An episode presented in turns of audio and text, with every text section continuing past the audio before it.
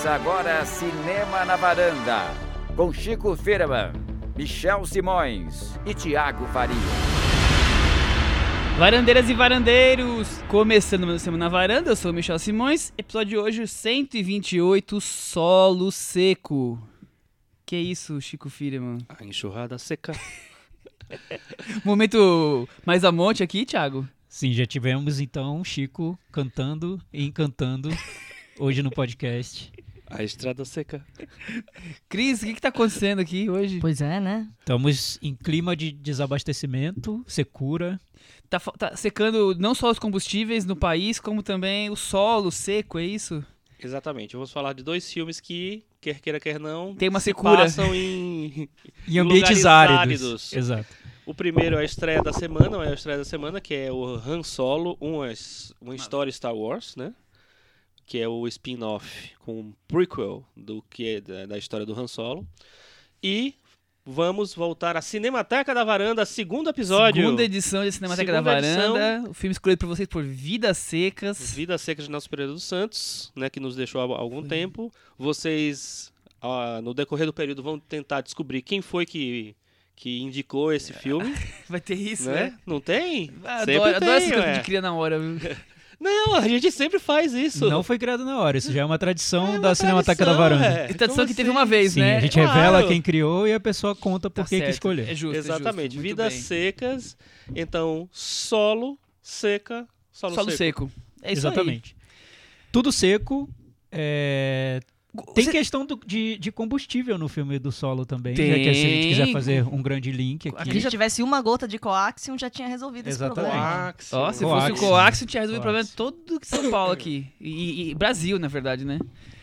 É, enquanto isso, o Cantinho do Ouvinte conseguiu chegar a tempo aqui? Da... Chegou mais ou menos. É, Acho teve que pe- os, os- Pegou metrô pra chegar foi, aqui? foi. Com essa crise toda, poucos comentários chegaram essa semana, mas a gente Entendi. acredita que essa questão vai ser normalizada Em breve, nos né? próximos dias. Agora os governadores e o presidente estão trabalhando, Sim, então sim. o Cantinho do Ouvinte vai normalizar Vai. essa semana O presidente Michel com certeza sairá dessa situação. muito boa. Muito boa. então vamos lá com o nosso Cantinho do Ouvinte? Vamos, Tiago vem me dizer. Cantinho do ouvinte. Que bom, Chico. Até me engasguei.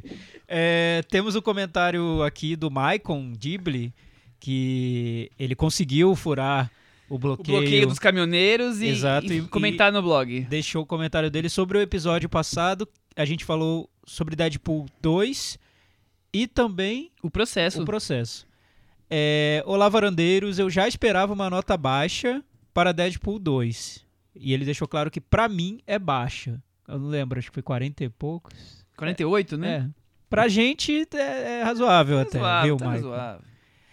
Aí ele fez uma pergunta: já pensaram em pegar todas as notas dos metas varandas, meta varandas de um ano e fazer uma média? Que número aproximadamente vocês acham que sairia? Michel. Mas isso a gente faz é agora. Você consegue agora. pelo, Olha. pelo Excel aí. Com certeza. Ah, É, Enquanto você faz o cálculo, ele deixou outra, outra pergunta. Vocês curtem cinema indiano? Pretendem falar sobre filmes de Bollywood algum dia? Existe algo bom para se encontrar no meio de tantos musicais enfadonhos com três horas de duração? Chico? Eu? Porque quase não tem, né? Não, eu vejo, eu, eu não confesso que eu não vejo muito. Eu vejo de vez em quando quando aparece em alguma amostra, alguma coisa. É, já me diverti com alguns. Eu lembro de um, um filme chamado Noiva e Preconceito, que é Bride and Prejudice, que é baseado, né, inspirado no Orgulho e Preconceito da Jane Austen. E é bem divertido tal. Mas, no geral, os filmes não chegam no Brasil, na verdade, né? Não tem nenhum tipo de lançamento. Eu acho que tem muito, muito filme agora que está chegando no streaming.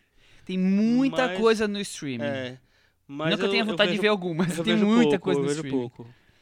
Eu É. lembro que teve um, eu não lembro exatamente o nome, mas que por ter sido indicado ao Oscar de filme estrangeiro, acabou estreando no Brasil. E era um filme de Bollywood bem longo. O Lagan, né? Lagan, Lagan. Há exatamente. muitos anos isso. é, Isso. 2001. E aí muita gente viu e, vi. e esse tema do cinema indiano veio à, à tona, né? Eu, eu detesto Lagan. Acho que são cinco horas de filme entre apresentações musicais Acho São e, cinco quatro- quase horas. quatro. e, Não, e não são jogo, cinco. e jogo de cricket.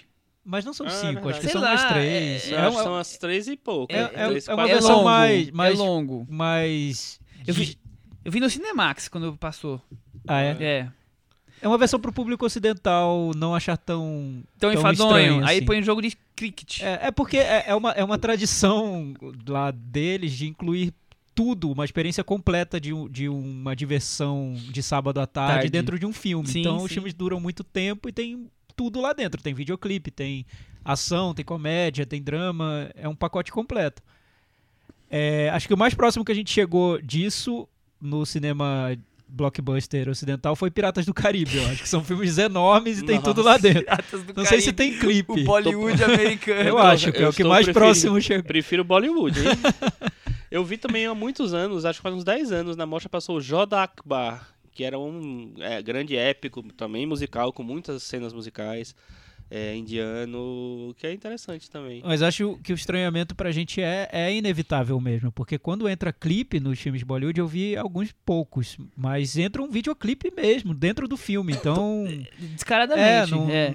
Parece que é um pupurri ali, de vários pequenos filmes dentro de um só. Verdade. Eu, eu assisti um recentemente, que um filme que não é- faz, não faz parte dessa cultura Bollywood de musical e tudo mais, que chama-se Tribunal. Que Ah, eu é, eu, acho, eu acho bem bom, passou acho que na Cinemateca, numa mostra, e é sobre um, um tribunal acontecendo, disputas entre. Aquela coisa, aquele bem filme de tribunal que a gente conhece, só que com a cultura indiana ali em, voga, né? É, mas, e- mas esse eu acho que não, não se enquadra. não no- se enquadra, no por isso que eu tô falando, é um filme né? indiano que, É. que não faz parte desse mundo Uhum. Bollywood. Eu vi recentemente um curta do Satyajit Ray, Mas né? é isso que eu falo, o grande cineasta indiano grande cineasta indiano. de que é- art house, digamos assim, é o É. Satyajit Ray. É, tem mu- muito filme dele disponível aí na internet, é só procurar. Eu vi um curto incrível chamado Dois, que é dos anos 60, que é um, basicamente é um menino rico olhando da janela um menino pobre. E aí, e, na verdade, os dois se olhando, né? E aí tem toda uma discussão. É um super curto, deve ter uns 20 minutos. E tem toda a discussão de classe social, de, sabe, de hum, ponto de vista ali entre os dois. Assim, é bem, bem legal e bem forte também. Ele é bem anos 50, né? O, o, o auge dele, né? A Canção da Estrada. 50, 60. É, por ali. Sim, e teve um, um- uma onda na Índia, que é mais do cinema de arte, que é o seria o equivalente ao nosso cinema novo e a novela vague francesa. Isso teve na Índia também. Teve uma mostra no CCBB já há alguns anos, que eu até participei de debates e eu vi vários filmes. E é bem interessante, viu? Filmes de temática social, muitos em preto e branco, baixíssimo orçamento, Deve ser tudo nessa época, tudo 50, dessa 60, época. né? Quer E dizer, tem uma produção bem forte, mas que não tem, teve a popularidade de, de, obviamente, de filmes da, de Bollywood. Bollywood seria o cinema comercial, seria a nossa Globo Filmes, lá é a Isso. Bollywood. E, mas tem também esse outro lado que não aparece muito. E o interessante é que Bollywood é um é tipo um, um dos maiores mercados do mundo. Às vezes é- eu acho que ele é até maior do que Hollywood, assim, produz mais filmes, um é, eu número sei que, maior. que o Hollywood, Bollywood é o maior quantidade de filmes produzidos, segundo é o da Nig- Nigéria, chama Nollywood. E terceiro é Hollywood. Você tá, sabe que eu nunca vi nenhum filme da Nigéria e eu sou, eu São- sou meu maníaco do, do É, do mas são todos Mapamundi, filmes né? policiais de baixíssimo orçamento. Por que esses filmes do- de Nollywood não chegam de nenhuma maneira? Você sabe que eles são vendidos com- via DVD pirata na- na- Ah, nas tá. calçadas da- da Nigéria mesmo? É, é- Então a gente vai ter que ir lá. Quando É. eu for, eu compro um e trago pro Chico. Por favor. Então, o Suas próximas querido- férias, Thiago, já estão marcadas. O Zé Padilha pode fazer filme na Nigéria que vai conseguir distribuição nas bancas, né?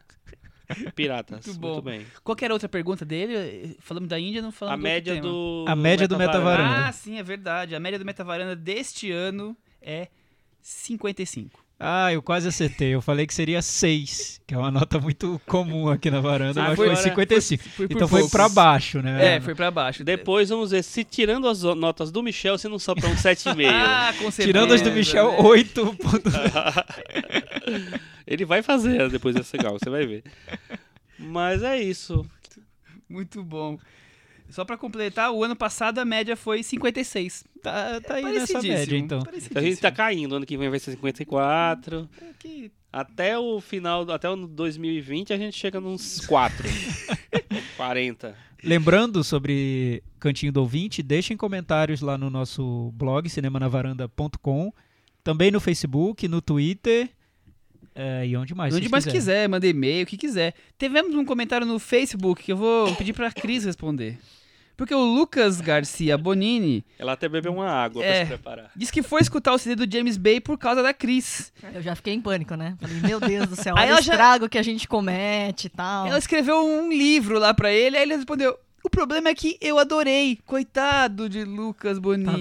Tá Ah, se então, ele adorou, né? por que Tá coitado? bom, ótimo, Tá ótima ótimo. dica aí. Da Tá Cris, que ele influenciado por Eu Cris só fico Lumen. pensando, crise, greve dos caminhoneiros, desabastecimento, e o cara ainda vai me ouvir James Bay, é. querer se afundar no, no poço, Não, mesmo. e o, o nosso, nosso varandeiro honorário Ailton Monteiro me chamou a atenção que tem um problema, porque o nome completo, né? Assim como as, as dinastias inglesas, o nome completo do James Bay tem um nome no meio. Então é James Michael Bay, o que já evoca Ah, olha uma coisa um pouco bomba, Cinematográfica, explosiva né? e Nossa. cinematográfica. Nossa, que né? curioso, eu não sabia que ele era Michael Ai, Bay. James Obrigado, Michael Ailton Bay. Monteiro, por essa informação. Olha, tive uma conexão cinéfila. James Bay, na verdade, é um tudo, Michael tudo Bay. faz, tudo faz. É o Michael Bay da música. Tudo se encaixa, Michael Bay da música. Você vê? Vamos falar de Han Solo? Uma história Star Wars. É, filme dirigido pelo Ron Howard. Acho que a gente não chegou a falar sobre o filme do. Ron Howard. Ficou parecendo um diretor coreano, mas não é. Ficou parecendo um Ron É o diretor do Uma Mente Brilhante, Pois é, é, o, o. Rush, Ele tem uma. uma, uma- Mestre dos Mares. O que mais? um que cinema bem curioso, né? Não, não tô dizendo que isso Não seja acho. bom. não, porque ele começou com filmes tipo e Splash, Uma Sereia Minha Vida. Ele começou como ator, né? Ele era ator e aí de repente ele passou pra, pra ser diretor. Diretor. É. Aí depois ele passou pra Apollo 13, que todo mundo quis ver, aquela época que o Tom Hanks tava na- no auge, né? Uma mente brilhante. E depois virou diretor do Código da Vinci. É, ele tem muitas, muitas Quer dizer, Splash, variáveis. Uma mente brilhante, Código da Vinci. Eu acho que tem a ver, porque são filmes de, de Hollywood, produtos Sim, hollywoodianos. Então, ele é um cara que consegue se adaptar a esses projetos bem comerciais, é, fazendo de uma maneira correta, todos, né? Até ganhou o Oscar com Uma Mente, Brilhante. Brilhante. Então, É, eu, eu acho que ele é um, um diretor funcional, né? Só que ele é um, pra mim, por exemplo, um, um bom exemplo de diretor funcional é o Richard Donner. Passou por vários gêneros, fez A Profecia, fez Superman, Nos fez Máquina Goonies. Mortífera, fez Os Goonies e tal. Ele fez- passou por vários gêneros e sempre deixando um filme legal. né? Não, não necessariamente um grande filme, uma obra-prima. É, e as marcas dele ficam completamente loucas, né? Porque, enfim, os filmes são diferentes entre si. Mas todos os filmes, de uma maneira geral, muitos filmes bons, assim. É, o Ron, Ron Howard, não, eu acho que ele tem uma tendência a ser coxinha demais no cinema dele. O cinema é um cinema quadrado, é um cinema antigo tal. Algumas vezes funciona pra mim quando ele consegue fazer tipo um cinema mais sério. Tipo, o Frost Nixon pra mim eu acho muito bom. Acho o melhor filme dele. O Rush eu acho legal também. Mas no geral, eu quando eu penso em Ron Howard, eu penso em, em Uma Mente Brilhante, penso em, deixa eu ver aqui os outros filmes dele. Fo- Foi bom você ter falado sobre Frost Nixon, é, Chico. Frost É, Nixon. talvez então, é, o que eu tava aqui pensando, qual seria pra mim o melhor filme do Ron Howard? E eu possivelmente escolheria um filme só ok pra dizer que é o melhor, mas o Frost Nixon acho que tá um pouco acima dos outros e pra mim mostra qual é o, o talento dele, que é tentar pensar na melhor, na maneira mais funcional pra resolver aquele projeto, né? É. O Frost Nixon é isso, é bem pensado, é simples É. e bem pensado, só. Ele também não vai muito além disso, ele não, ele não ousa, né? Ele, ele Não, ele não- resolve, ele, não, ele Não, é- nunca, o- nunca vai além. O material dele que ele tem era bom, né? E aí ele, ele consegue não Peter estragar. Morgan, né? The Crown.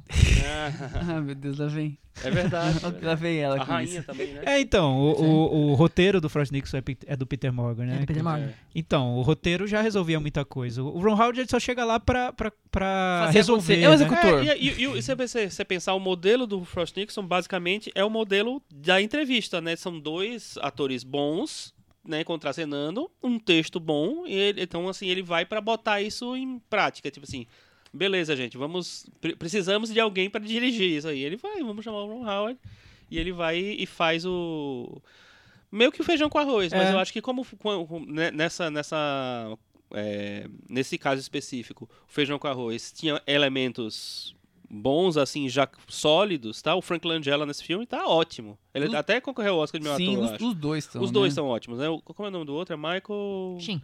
Michael Sheen, isso. É, eu, go- eu gosto bastante do, do, do filme, assim, acho que tem é, essa coisa do- de jornalismo no cinema que geralmente é meio mal feito, né? A, a visão do jornalista é muito rasa, geralmente pelos cineastas. Eu acho que nesse filme não, ele acho que ele dá muito conta do bastidor de um do que é O, o- o embate entre os dois é, fu- funciona bem na, na- câmera. Eu acho que tá eu muito gosto. mais talvez pelos atores, mas eu acho que funciona bem aquela coisa do o jornalista ir até o limite de conseguir extrair Uhum. aquele grande momento que Tem um filme do Ron Howard que eu gosto bastante. Ninguém gostou muito, não, mas eu achei bem legal. é, Porque eu acho que também ele é funcional e ele vai pro, pra essa coisa mais clássica.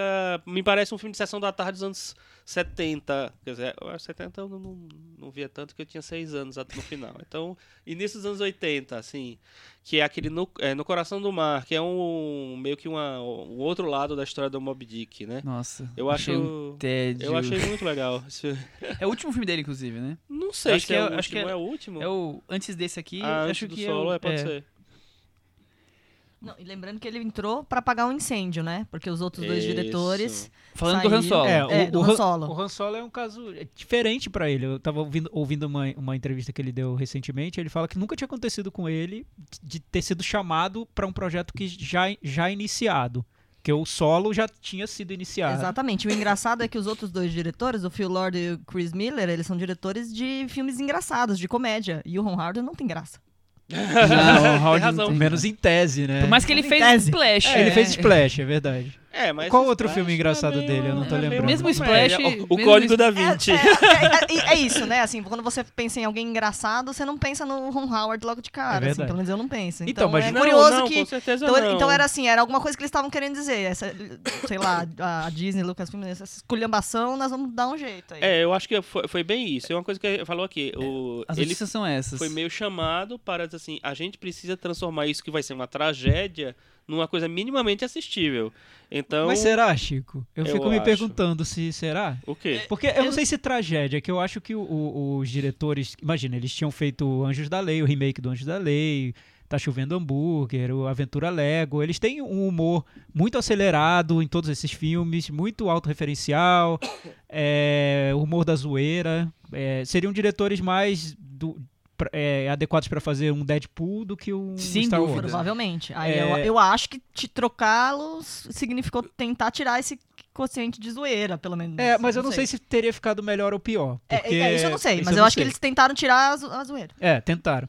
É mais o que, o que eu acho que a é, quando a Disney chamou esses dois para poder fazer o filme, eu imagino é, que eles queriam é, um- injetar um humor novo, mas não necessariamente aquele humor que eles faziam.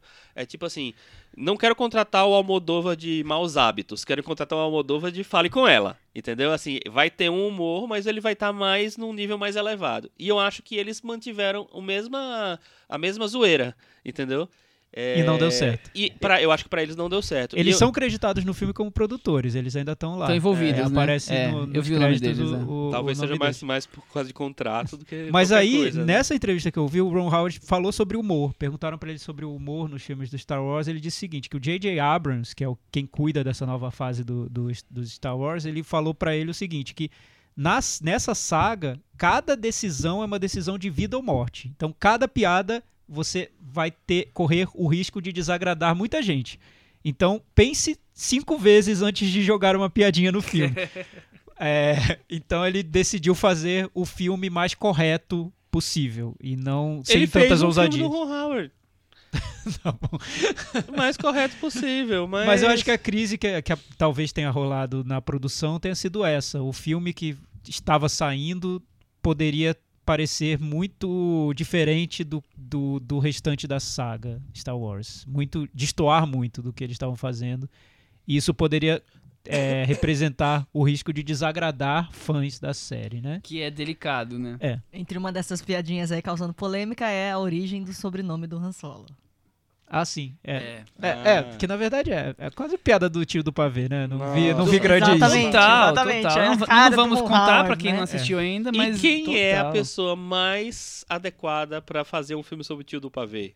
Ron Howard. Chico, o Ron Howard é o tio do pavê. Ele é o tio do Ele pavê. é o tio do pavê Ele é. nesse contexto é. cinematográfico. E sabe o que acontece? A gente nunca viu ele contando uma piada e a gente sabe que ele é o tio do pavê. Tá na, tá na fisionomia dele, Tá na- né? tá- tá na Ele cara, deu uma a entrevista expressão falando que o George Lucas foi ao set e sugeriu uma piada, não quis dizer qual era.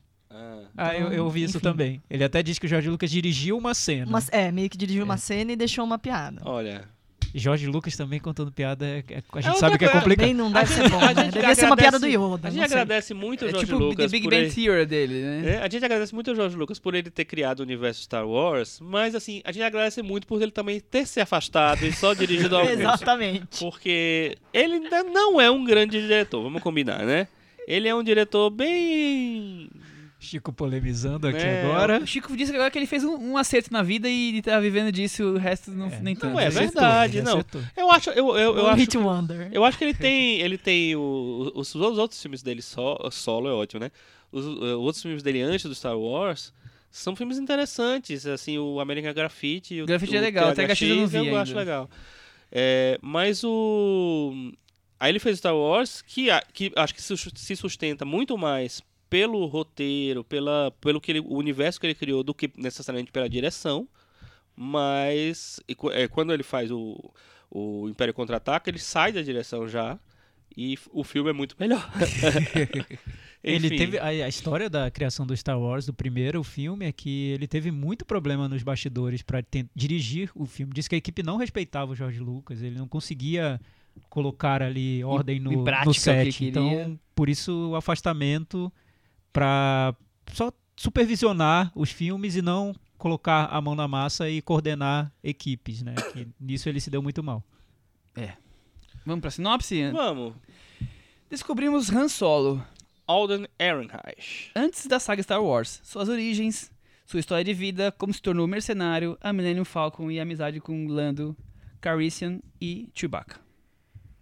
O É. Landon é o Donald Glover. Donald Glover. Exatamente. E o Chewbacca é o Chewbacca de sempre? É o... A gente- É um ator que tá aparecendo e dando entrevistas. Eu não sei se é o Ah, Chewbacca é? de sempre, mas que ele é, dá deixa- entrevistas sem. Eu vou ver enfim. aqui. O... Imagino que não seja o Chewbacca de sempre, né? Não, acho que não. Acho É que um não. ator não. mais jovem. É um ator mais jovem. Rejuvenesceram todo mundo. Só, é, onde a gente localiza esse filme na cronologia toda da série? É na mesma linha do É. Rogue One. É, porque na verdade a, a- a série dos anos que começou, recomeçou em 99, de 99 até 2000 e pouco, 2005, que são os, os filmes 1, 2 e 3, eles apresentam, ele- a- a- a- na verdade o universo já está apresentado, mas nos filmes mais, né, mais à frente da cronologia. Então ele volta e vai contar a, história da- dos pais do Luke e da Leia, né, no, o Anakin e a Amidala. É, e, a, e não tinha Han Solo ali, né? Então o Han Solo faz sentido que ele esteja entre o 3 e o 4, porque entre, entre, entre o 3 e o 4 é quando surgem os personagens. Se a gente pensar que o, o, o. Han Solo e o Luke Skywalker têm uma idade parecida, É, eu acho que o Han Solo é um pouco mais velho, né? Dá- Alguma dá- coisa, né? Então ele não-. E o Chewbacca bem mais velho. o Chewbacca... tem Chewbacca milênios. descobrimos a idade do Chewbacca, né? 190 Maravilha. anos. Então agora a gente chegou a um acordo. ele- o filme tá entre A Vingança dos Sith, Sith? E Uma, Nova, Esperança. Isso. É ali naquele vão onde estava já o Rogue One. O Exatamente. Rogue One tá dentro desse vão entre uma trilogia e, E outra. outra.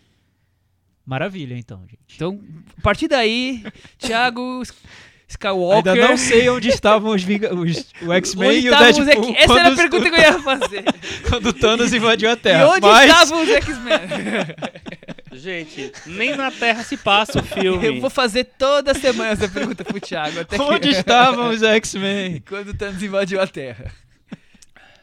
E aí, Chi- Chico, o que, que você achou de esse segundo spin-off da saga Star Wars? Então, é, expectativa é tudo nesse negócio, Ah, né? que bom.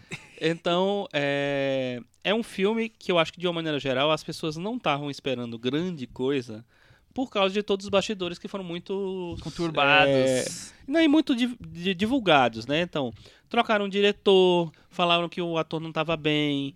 é, então, teve muito muita choque de, na, na produção, muita, muito tumulto. Então, diante disso, é, é, é, você já vai pro cinema meio que esperando que não seja um filme bom de verdade, assim. Então, eu acho que ele até conseguiu virar um filme coerente e tal. Eu acho que tem uma coerência.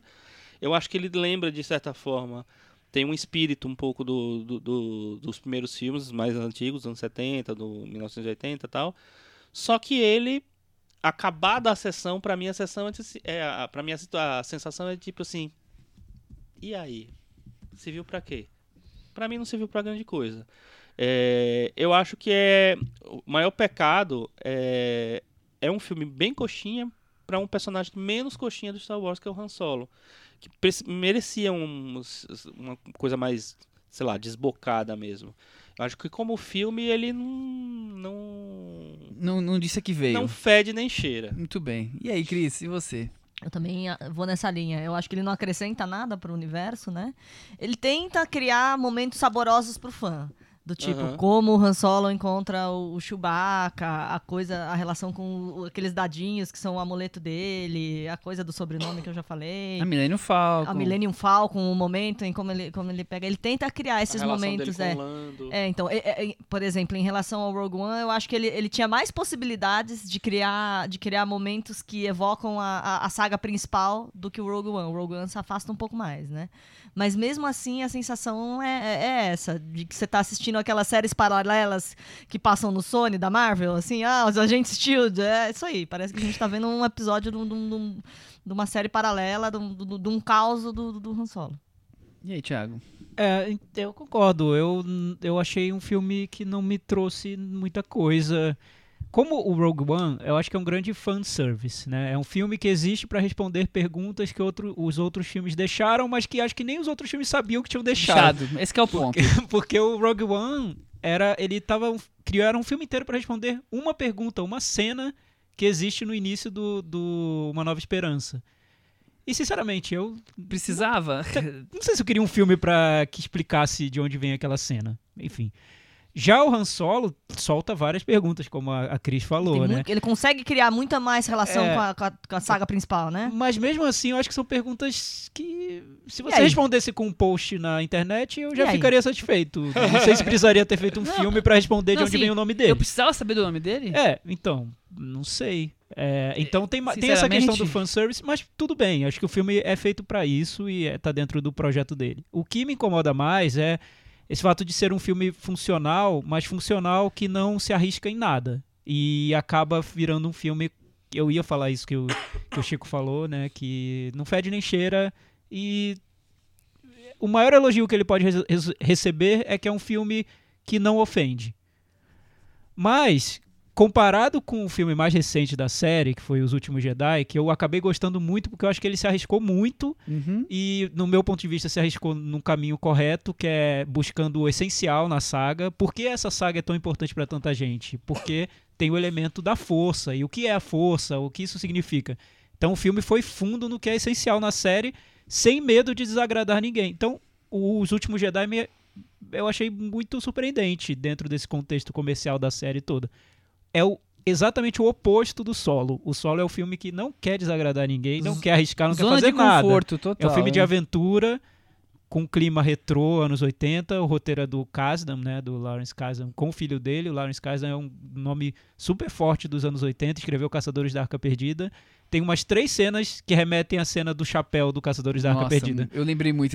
Pessoas tentando fugir de um problema e, e quase, quase errando e se salvando por muito pouco. Enfim, é um filme muito convencional, mas que pra mim esse fato de ter sido convencional de não ter desagradado também não significa nada. Eu acho que o erro grande dele é não arriscar e não tentar nada de novo. É, eu, eu acho que é aquela coisa, você compra um pacotão de pipoca e vai assistindo o filme e os dois vão acabando, e quando acabar os dois, você esquece do filme joga o saco de pipoca fora e acabou aquele, aquelas duas horas, porque o filme não vai ficar. a- além de desses essas pequenas respostinhas para perguntas que nós nem tínhamos, o filme não, vai ficar. Por outro lado, é um filme correto de ação, de aventura. Eu, eu fiquei entretido naquilo ali, mas não vai ser marcante. Então eu, eu esperava uma, uma bomba, literalmente, por tudo isso que a gente acabou co- comentando. Eu achei um filme. ah, duas horas de entretenimento naquela cadeira que a Cris escolheu, aquela sala que a cadeira treme. Gente, é jorra muito legal. Deu um água. ganho no filme, porque o filme já não tinha muita um coisa, a, a- cadeira deu. um- Eu quase derrubei pipoca umas duas vezes, mas depois Deu um eu, ganho, eu consegui ganho, equilibrar melhor aquilo e, e a Coisa... você tá assistindo. Ah, É. negócio. Mas, que que é mas, eu acho que a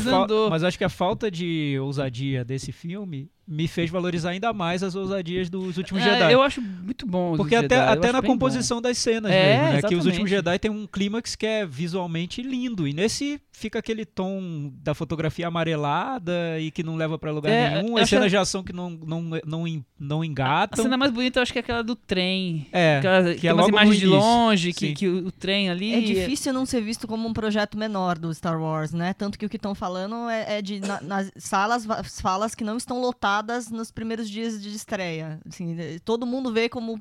Ah, você não precisa ver esse, você pode esperar chegar o, o próximo episódio da, da, da saga principal. Então, a- a- fora toda essa polêmica que já veio antes, é um filme que está sendo desvalorizado. E a Disney não tá, não tá deixando o público respirar, né? Quando que teve o último Star Wars? Foi em dezembro? Dezembro. Quer dizer, É, 2017. e isso É. está sendo meio criticado, né? Que pelo menos desde que eles retomaram a saga com o Despertar da Força, era um filme por ano, mas geralmente mais pro fim do ano. Então a gente tem é, saiu o Despertar da Força, saiu Rogue One que é um spin-off, saiu os últimos Jedi, só que esse esperaram só seis meses. Então É que eu acho que tinha uma, uma sensação de desova, né? Vamos lançar logo, porque É, não, não, não tem, não tem. Não tem Não pra pra encarar um o final do ano, pra ser um grande ser. lançamento do é, fim do ano. aca- acabaram escolhendo ele pro, pro Summer, Summer Exatamente. Movies junto com Deadpool, são os dois que estão abrindo aí o, o, o Summer Movies, né? É a época dos Estados Unidos de grandes bilheterias, as férias escolares. É, Acabou. Mas, Agora- mas todo mundo junto, né? Não é como aqueles do fim do ano, porque é do Star Wars do fim do ano é pra arrasar, pra ninguém lançar filme junto. É, É. exatamente. Agora, o que, o que eu acho é o seguinte: a partir do momento em que eles escolheram o Ron Howard, fica muito claro que eles não queriam a- arriscar mais. Ah, com Eles- certeza. Eles, a- o, a- o- o risco foi, foi escolher os outros dois Eles- diretores. porque- Sim. É, era a proposta. Para eles não estava dando certo, e aí eles realmente, acho que. Corrige tapar- rápido, é. Tapar a panela, sabe? É, vamos lá fazer alguma coisa para sair uma coisa básica. É, teve muito boato, muita história de que o, o- a interpretação do Al- Alren- Alden Ehrenreich ficou muito aquém do que o. Que ele estaria com um coach de, de atuação É. em todas as cenas. E eu fiquei assistindo, eu assim, nossa, faltou uma Fátima Toledo aí mesmo, de verdade. Eu- Chico, eu achei muito fraco. Eu achei muito foi uma fraco. decepção ele é pra uma- mim. Aliás, ele é- os dois, né? O ele- casal, né? A é. menina também. Não, e ele é um Que é a menina ator- do Game of Thrones, né? É, Emilia Clarke. Mas Clarke. ela eu já esperava que ela. Eu acho ela muito ruim. Eu não sei porque que o pessoal Ela, gosta ela é daquele dela. tipo que sempre faz ela. Ela tá Ela é fazendo vilã, ruim. ela tá sempre sorrindo. Ela não consegue. Ao contrário da Kristen Stewart, ela não consegue parar de dar risada, de parecer fofinha e rosada. É, não, é- eu acho ela. Eu é acho que ela é uma bem, bem personagem ruim. muito poderosa no Game of Thrones, né? Então acho que isso É, levantou Só ela. isso, porque eu sempre achei ela, a interpretação dela ruim. A comparar com o, a- o Game of Thrones tem muitas atrizes maravilhosas. A própria rainha lá, a Lina Headey, é incrível. Assim, eu acho uma personagem Em muito termos de cara- ca- é, personagem, caracterização, o grande destaque mesmo é o Donald Glover, que tá lá interpretando ele, Donald Glover, brilhando. É, É, eu- mas eu achei muito mais do mesmo também. Mas só voltando pro, pro Alden, eu assim, é, ele tinha é, chamado a atenção de todo mundo no Ave César dos irmãos Coen. Tem um personagem muito legal. A gente elogiou aqui a atuação boa. dele. Ele era o, É. o cowboy? O cowboy. Sim. Ah, foi o É, melhor eu acho a filme. melhor atuação do Eu filme. acho incrível ele no filme. Eu acho, nossa, assim, super aposta, assim. Vai fazer o. o- é, eu não lembro agora quais eram os outros atores, mas tinha, tava entre ele e um ou mais, mais um ou dois atores. Eu disse assim, nossa, tomara que seja ele, porque ele é ótimo. Faltou ator. Faltou ator ali. Ele não é ótimo, ele é um ótimo cowboy no filme É, das pois coisas. é, é aquela, aquela velha coisa, assim. A criancinha tá super muito, muito bem no filme ou ela é só uma criancinha muito fofa, então a gente tá não, gostando e assim, muito? eu acho que o problema é a personalidade do Han Solo não tá lá muito evocada, né? Do cara que faz a coisa ilegal. Solo. tal. Esse, É, esse é o ponto, Cris. Esse é o ponto do filme. Talvez o por ele ter- personagem. Talvez É. por ele ter tido essa obrigação de remeter sempre ao Harrison Ford em trejeitos, não sei, talvez tenha- ele tenha sido cercado muito ali por orientações de atuação, não sei. Eu acho que a Porque ele coisa, tá muito preso é, no A filme. coisa mais marcante do, do, do Han Solo que a gente conhece é a palavra carisma. Passou longe. É, É, um, é um a- garotão simpático com, com, com um espírito aventureiro. E Você, você falou tudo, porque assim, o, o Harrison Ford nunca foi um, um grande ator. Ele sempre foi um ator funcional, assim, ele é muito simpático, é muito carismático, então realmente funcionou muito como Han Solo. É um personagem muito cativante, é, desde sempre. É, e ele, esse, perso- esse novo Han Solo, esse Han Solo novo, mas porém jovem, não, não chega nem aos pés, Não, assim, é muito, longe. muito, sei lá, eu acho que ele nem tenta é, chegar lá direito, sabe? Acho muito fraco. Agora, Thiago, falando do Donald Glover, que a Cris já deu a pincelada, eu acho ele uma das figuras mais midiáticas da- do audiovisual Não, hoje ele, ele é- americano. ele é o cara do momento. É, ele é né? o cara, exatamente. Porque ele, ele atua em várias frentes. Ele tá na série de TV Atlanta, ele tem uma carreira na música, lança como Child, Childish Gambino. Ele lançou um clipe This is America, que foi o assunto mais comentado em cultura pop por umas duas semanas. E agora ele chega no, no filme Star Wars. Eu não, eu- por tudo que ele prometeu, eu acho que dá- ele entrega pouco no filme. Eu não vi grande coisa. Eu não sei se, se- o quanto podaram É, ele no e- filme. e é difícil, né? Você, o Mas filme ainda já estava assim, eu sendo acho ele a produzido. coisa Ele é a mais- melhor coisa, a eu melhor acho. coisa do melhor filme, coisa a do coisa filme. que eu É. tava mais curiosa pra É. ver, a coisa que, que tem graça, a coisa que corresponde ao personagem que a gente já conhecia. Ele consegue evocar melhor o personagem do Lando do que o, o outro Com menino certeza. evoca o Han Sim, Solo. é verdade. ainda, ainda quebrando, ainda não sendo tudo aquilo. Ele, ele tem esse, esse quê de Lando meio debochado, meio aventureiro. Tem mais, ele consegue ter é, mais do que o personagem Muito mais que o Han Solo. É. E no- no- no- na divulgação do, do Star Wars nas redes sociais, eles fizeram um vídeo super legal que é ele apresentando a Millennium Falcon, mostrando onde É, tem as super capas, legal onde isso. ele dirige. Não, e, e é E interessante aí, como que faz o comando pra, pra sair na velocidade da luz, é, tá mais legal que o filme. Esse vídeo é super legal. A E gente, é podia, a gente podia colocar esse vídeo nas redes sociais pro pessoal ver. Vamos. O interessante é que no cartaz do filme, ele tá mais em destaque que o É, porque Han Solo. é ele é a figura Ele ainda tá com a do- roupa do amarela momento. dele, que parece que o filme é sobre ele, né? E Eu acho que poderia ter aparecido mais. O personagem dele tem um, cumpre um papel ali que é ele chega, sai e volta no final. Deve ter muito pouco tempo de, de, de filme mesmo. É, ele sai de um jeito estratégico. É, é, é X. até é, X. Mas é, é, é é bom, também funciona. Acaba que, pra mim, o que foi mais legal no filme é uma robô feminista que Nossa, aparece é- em é cinco isso que eu ia minutos. falar. Também É, e, incrível. e pra É que mim é rouba a cena. É, eu acho que o. que LP3, o- uma coisa é, assim. L- L3, L3. L3. L3. Eu, eu acho, pra mim, eu ia falar agora, o nome dela, é, da atriz que interpreta vocalmente, vamos dizer assim, né? Ela é a Phoebe Waller-Bridge. Eu acho um personagem... Phoebe Waller-Bridge, que- autora da série Killing, Autora? Killing Eve, que eu falei aqui. Ah, é que ela é atriz também. ela. Que ganhou uns Tá, prêmios tudo bem, ano passado, fizemos, não é o, isso? fizemos o... O link com o as link. recomendações. Eu acho ela ótima, eu acho o personagem muito bom. Eu acho isso é um, um tipo de personagem de Star Wars, sabe? Aquele que chega Marcante. arrasando assim. Acho muito bom, acho que funciona muito com o Donald Glover, apesar de eu não, não achei nada demais Donald Glover. Achei É, nada também demais. não achei, não. Eu tava É, esperando mais. Mas o Ele não é, é- O que acontece com o Donald Glover, sinceramente, eu que tô acompanhando já a carreira dele há um tempo, ele não é um grande ator. Ele não é um grande músico. Ele é uma não é um grande vocalista. E Ele é um cara não que é consegue. filho do Danny Glover, como Exato, todo ele é um cara que pensa, consegue né? desenvolver projetos que são muito relevantes pro momento na cultura pop. Mas ele não fez um grande disco ainda, uma Uhum. obra-prima. Ele não fez um- uma atuação que você diga, meu Deus, ele tem que ganhar o Oscar. É, não, não, ele não, não fez ainda isso. Até porque a série Atlanta, o legal não é o personagem dele, é o todo, Exato, né? exatamente. São situações, é, o fora do, do comum. Talvez seja o cara mais importante hoje dentro do, do- da cultura pop, mas apesar de não ser um cara genial O em melhor nenhuma das nada. áreas que ele faz. É. Por isso que eu falei ele figura, midi- figura midiática, porque Sim. eu acho que ele é isso, ele é essa Exato. figura maior do que um, uma simples profissão, um simples papel de alguma coisa. Ele é uma figuraça. É, agora, vo- voltando a falar do, do filme, da estrutura do filme, eu acho, eu não sei exatamente qual era, como, como era antes, se mudou alguma coisa em relação a isso, mas eu acho muito fraco o arco inicial que envolve o Woody Harrelson e principalmente a Tandy Newton. Eu acho que a personagem da Tandy Newton é completamente Clichê. Mal Eu trabalhada. acho, então clichê. E eu aquilo. acho que o- a, a participação dela no filme, o, sabe, assim, eu acho que não se cria elementos suficientes, uma história suficiente para justificar a última cena dela no filme. Eu acho que é tudo muito, é muito rápido, sabe? Não, não, não se desenvolve dramaticamente mesmo. Era uma cena É. ter um- uma dramatização X e. e- É, de repente, assim, acontece aquilo, né? As pessoas vão saber descobrir ao longo do filme, mas assim, acontece aquilo e aí cria-se toda uma coisa como se fosse, se tivesse é, criado um arco Como se morresse a Princesa Leia. Sabe? Sensacional no filme. E não tem isso, não é isso. É, é você pouco se importa, na verdade, com o que está acontecendo. Eu acho que é, nos. é, nas nos remendos que, tem, que devem ter feito ao longo do filme, eu acho que ficou muito. Alguma coisa se perdeu aí. Isso aí é.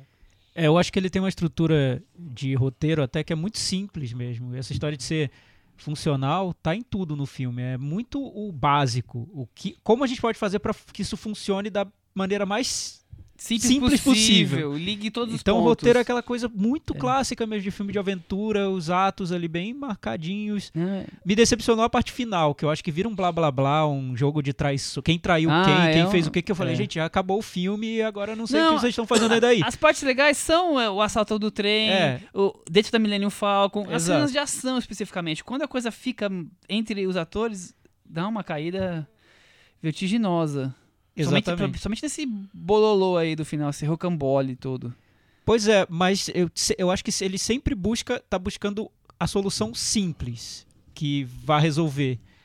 E eu achei até um pouco preguiçoso mesmo, porque tecnicamente, isso que você falou, Michel, que o filme se resolve, eu acho que ele se resolve mesmo. Você assiste ao filme, ele é exibido Começo, na, meio e fim. na sessão da tarde, é um filme com começo, meio e fim. Não, não tem erros ali tão visíveis que você fale, nossa, que, que cena horrível, o que, que essa cena tá fazendo aí? Não, tá tudo ali. Só que essa ideia de buscar sempre o, o mais simples me parece medíocre mesmo dentro do filme, dentro do projeto como Eu um acho todo. que esse que é o problema, né? Porque na hora que você fala que você vai fazer um filme do Star Wars que é paralelo à, à trilha do meio, assim, né? A trilha principal, eu acho que é aí que você tem que ousar, que você tem que fazer alguma coisa diferente pra atrair, pra trazer um diferencial. Não, eles conseguiram fazer alguma coisa que ficou super. Só arroz com feijão, careta, pra quê? Não, não, não demonstra importância pro, pra pessoa. Não, pouco vai influenciar na expectativa pro próximo episódio que sucede o último Jedi. Então, E nem pra uma, uma trilogia dele, né? É. Que teria uma marca tão, tão forte. Se, se esse filme tivesse sido algo especial. Por exemplo, a robô que a gente falou. L3. L3 é É o L4? Tree. L3. É, Aqui tá dizendo que é o Tree 37, mas É. eu só lembro do L3. Não, o 37 não aparece. Nas O humor dessa personagem, eu acho que casa mais com o que eu esperava dos diretores que foram embora do projeto. Pode ser. não é? Um humor mais ser. debauchado, um É, não, humor eu- mais eu- eu acho até autorreferente. que- que- Mantiveram, que- que né? É, Eu acho até que remete também a- ao, ao Star Wars original, assim, sabe? É, tem um que, que é, é uma, um- quase uma comédia mesmo. Mas eu, eu, eu acho que isso se perde muito isolado no filme e nenhum outro, é, sei lá... Segmento da história. É, é, o, o- se mantém de certa maneira. É por isso que eu acho que o Ron Howard foi o cara pra tapar buraco mesmo. Foi o cara que disse assim, deixa eu pavimentar essa estrada aqui. Passou o carro? Beleza, acabou. Tá ótimo então. Vamos pro Meta Varanda? Vamos. E aí, Cris? cinco. Eu vou dar 5. eu vou dar também. 4,5. Com isso, o nosso Han Solo ficou com 49 no Meta Varanda e ele caiu da varanda Opa, por um merecidamente, tris. merecidamente. Por um Eu acho que tris. ficou na, na- na nota que ele merece. É, eu acho que não, não vai ser lembrado, né? Não. Porque o que acontece é que eu acho, no geral, que os grandes estúdios estão muito preocupados com a repercussão dos filmes. Porque esse buzz que os lançamentos provocam, ele pode matar um filme. É, pelo menos né, na, ele- na percepção dos grandes estúdios, né? E os últimos Jedi, ele teve um buzz que foi, por um lado, muito positivo. A crítica adorou o filme em grande parte, mas por outro lado, te- muitos Os fãs, fãs detestaram o filme. Então ficou um clima ali polêmico no lançamento que eu não sei se para o executivo do estúdio que tem zero sensibilidade para o que está acontecendo na tela, se isso pode ter sido negativo, entendeu? Então a opção por um filme que não vai ofender ninguém, um filme insípido, para esse executivo seja mais interessante. Só que eu acho que, ao contrário dos últimos Jedi, esse filme não vai ser lembrado por ninguém. Vai ser um filme que vai passar Ele- em brancas nuvens, sabe? Vai ficar com, es- com essas é, respostinhas do fanservice. Exatamente. nome do Han Solo, da Millennium E Falcon, agora temos do duas Chewbacca. expectativas, né? Estão falando que vai ser feito um filme do- sobre o Boba Fett, que seria dirigido pelo James Mangold, diretor do Logan. Acho que, acho que foi do- divulgado essa semana É. que vai ser ele, né? E ainda há expectativa para o filme solo do Obi-Wan Kenobi, que não se sabe se vai ser o Ian McGregor, provavelmente deve ser um ator mais jovem, que seria dirigido também nada confirmado pelo Stephen Daldry. Silêncio. Stephen O do, o do James Mangold é curioso, né? Porque ele não é um diretor que cede, costuma ceder muito. Ele tem o, É, ele o jeito dele, né? Bom mesmo é que, mudando de pato para gás, bom mesmo é que essa semana confirmaram que o novo 007 é do Danny Boyle com o roteiro do John Hodge e permanece Daniel Craig. Aí só a Cris Lume no mundo está comemorando. Não, gente, eu, eu a falei. Cris Lume trazendo notícias terríveis aqui pra Daniel. É Craig. Daniel Craig falou. Daniel Craig É a falou nossa col- só. coluna cine britânico Vamos lá. aqui. Daniel Craig falou que só voltaria a fazer 007 se ele preferia cortar os pulsos do que fazer um novo 007. Então acharam alguém que falar: não, vamos lá, vamos fazer, xará, mesmo nome, vamos lá. Então, Ele falou fazer. isso, que preferia cortar os pulsos. Ele falou numa chegou a dar numa entrevista que dizer que ele preferia cortar os pulsos do que fazer mais um 007. Ficou puxado Mas esse aí o que da- fizeram? Vamos Já- pensar. Já, já tá entrando no clima próximo ao assunto, pode, pode ser. Vamos, vamos, vamos pensar um pouco. Por que, que chamaram o Danny Boyle? Porque ele conseguiu a melhor background de toda a história, que foi a Rainha Elizabeth. Então, É verdade. As conexões de Chris Lume são É maravilhosas. isso aí. né? Vamos mudar de assunto? Já que estamos falando de coisa ruim, dificuldade, vamos, Que isso? vamos falar de vidas secas, essa nossa vida sofrida brasileira. Cinemateca da Varanda. Cinemateca da Varanda, segunda. Edição, Edição. segundo episódio, segundo tudo. Exatamente, o filme mais votado foi o Nelson Pereira dos Santos. Pra quem não sabe, tem que explicar, né? Tá Explica, no comecinho. Chico, explica. Pra quem não sabe, a Cinemateca da Varanda é um quadro que a gente criou aqui. Teve um, alguém que sugeriu, algum dos nossos ouvintes. Foi o Flávio Pamplona. Flávio Pam Pamplona. É, O Flávio sugeriu e a gente achou muito legal a ideia. O que acontece? É todo mês, é, logo no início do mês, a gente lança ah, um concurso. Cada um de nós A enquete. Cada um de nós escolhe um filme, um filme de uma outra época, de outrora, né? Um filme interessante, um filme importante e tal, por vários motivos. E a gente joga essa, essa decisão para vocês. Qual desses quatro filmes deve ser. A gente deve comentar, deve rever e comentar. E nesse esse Essa mês, votação, Vidas Vidas Secas, Secas foi o, ganhou. o eleito por vocês, varandeiros. E a gente sempre deixa um mistériozinho de quem, quem escolheu e por quê. E qual é a relação dessa pessoa com o filme. Ah, isso é fácil, fui eu que escolhi dessa vez. Outra Foi vez, do Michel. Foi o do Michel, Foi do outra Michel. vez tinha sido do Thiago, agora foi, foi o meu. Muita gente, ninguém, quase ninguém acertou, né? Ninguém acertou. É. Ninguém. Pouca gente tentou dessa vez, mas as pessoas ah, erraram feio dessa vez. E Vida Seca eu escolhi pela questão de ser. Neto Pereira tinha acabado de falecer e era uma forma de homenageá-lo, trazer ele pra, pra varanda, com um pouco a gente falou rapidamente quando ele tinha. Nossa, na notícia, né? E aí o filme agora está aqui. Tem uma relação específica pra você com o filme?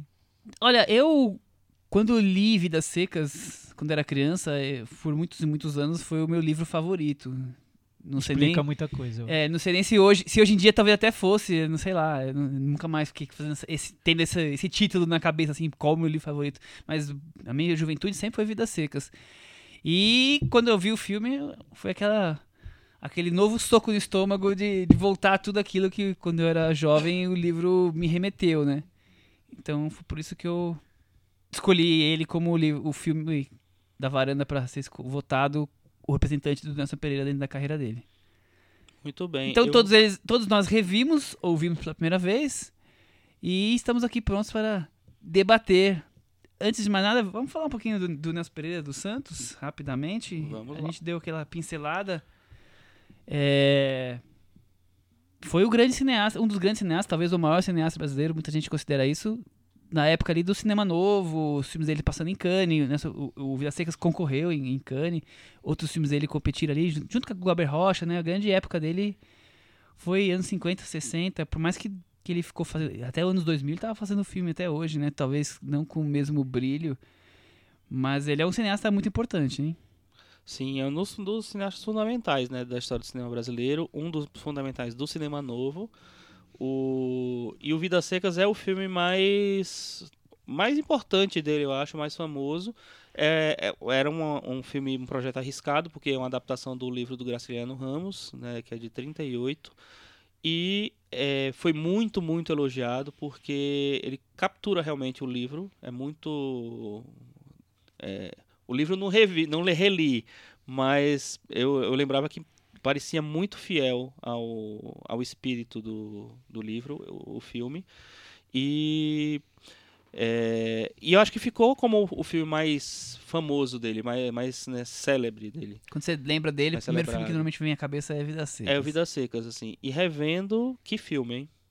É impressionante o filme, é impressionante mesmo. O... Tem uma história curiosa do Nelson Pereira dos Santos. Ele é de São Paulo. É, os primeiros filmes dele, nos anos 50, são no Rio. Ele, eu foi, nem fez sabia, no achei Rio. que ele era carioca. Não, ele é de São isso. Paulo. Ele é de uma família de classe média e foi, foi cursar faculdade de Direito. Mas a família toda adorava cinema. Acho que os pais, o pai dele, via muito filme e ele gostava muito de assistir a, a filmes. E nessa época começou a, a ser criada no Brasil a Vera Cruz, que vinha com uma promessa de ser a indústria do cinema no Brasil, E Hollywood e brasileiro. Foi por um tempo, né? É, e aí a criação da Vera Cruz despertou em várias pessoas que gostavam de cinema essa vontade de embarcar nesse projeto e tomar, tomá-lo como profissão. O Nelson Pereira dos Santos foi um desses casos. Então ele deixou um pouco de lado essa formação dele de direito, foi para Paris para fazer um curso de cinema. Só que quando ele chegou em Paris, o curso já tinha fechado as inscrições. ele aproveitou e viu vários filmes na Cinemateca, se enfurnou ali e aprendeu muito sobre neorrealismo italiano, que era o, a tendência ali do momento no, no circuito de arte. Trouxe para o Brasil, foi filmar no Rio de Janeiro porque era como dava, era o que estava acontecendo, e nesse meio tempo a Vera Cruz naufragou. Então fazer cinema passou a ser muito difícil, muito complicado, passou a ser o- que é hoje no Brasil, né? Então os filmes que ele fez acabam refletindo esse momento em que as esperanças ali de um cinema industrial no Brasil foram perdidas. das Naufragaram ali. é. É, tem- é curioso você contar essa história porque é, é- é fácil você encontrar referência do neorrealismo no cinema dele, mas eu não sabia, por Sim, exemplo, dessa. total, é uma grande Da onde referência. tinha vindo isso. É, os, os primeiros filmes dele são completamente banhados de neorrealismo, né? O, o Rio... é, Rio Zona Norte, Rio 40 Rio Zona Graus. Norte, o Rio 40 Graus. O, Rio- o Rio Zona Norte parece mesmo um, um, um filme neorrealista italiano. Se não fosse no Brasil, acho que é- só mudou o tempero, É o assim. neorrealismo na favela, né? É, porque é o Grande Hotel, não dá pra ser de, outro, de um outro país, né? Mas, é, mas tem toda aquela coisa da, da- da- o- do olhar para a realidade, da, da crônica social, né? Uma, muito mais que a crítica e a crônica social. É uma história de acompanhar o personagem na, que ele vive. E o Vidas Secas talvez seja mais neorrealista ainda, porque você tem uma denúncia muito forte, a denúncia, né? Quem é o retirante, né? O que é que ele vive, né? E acompanhar toda aquela aquela saga de uma, de uma família num lugar completamente que não dá possibilidade para ela. É, eu sempre tive a mi- a minha memória. Eu vi o filme há muitos anos, acho que uns 20 anos, sei lá, muito tempo mesmo. E rever o filme foi muito bom, porque foi a primeira vez que eu revi. Eu nu- nunca tinha revisto. E geralmente, ho- hoje em dia, depois de muito tempo que eu vejo um filme, eu tenho ou uma impressão diferente, ou. é, sei lá. Observo coisas diferentes. E eu acho que nesse, nessa revisão as coisas que mais me, me, é, me chamaram a atenção foram as coisas que me chamaram a atenção 20 anos atrás. É, foi, é como ele consegue é, criar uma narrativa tão envolvente, assim, é, com, com tanto compromisso, porque ele tem que, que fazer o, refazer o livro, né? ele tem que contar aquela história, e ele tem que ser meio que. é, o filme tem que funcionar por si só também. E eu acho que tem uma, uma liberdade que ele toma.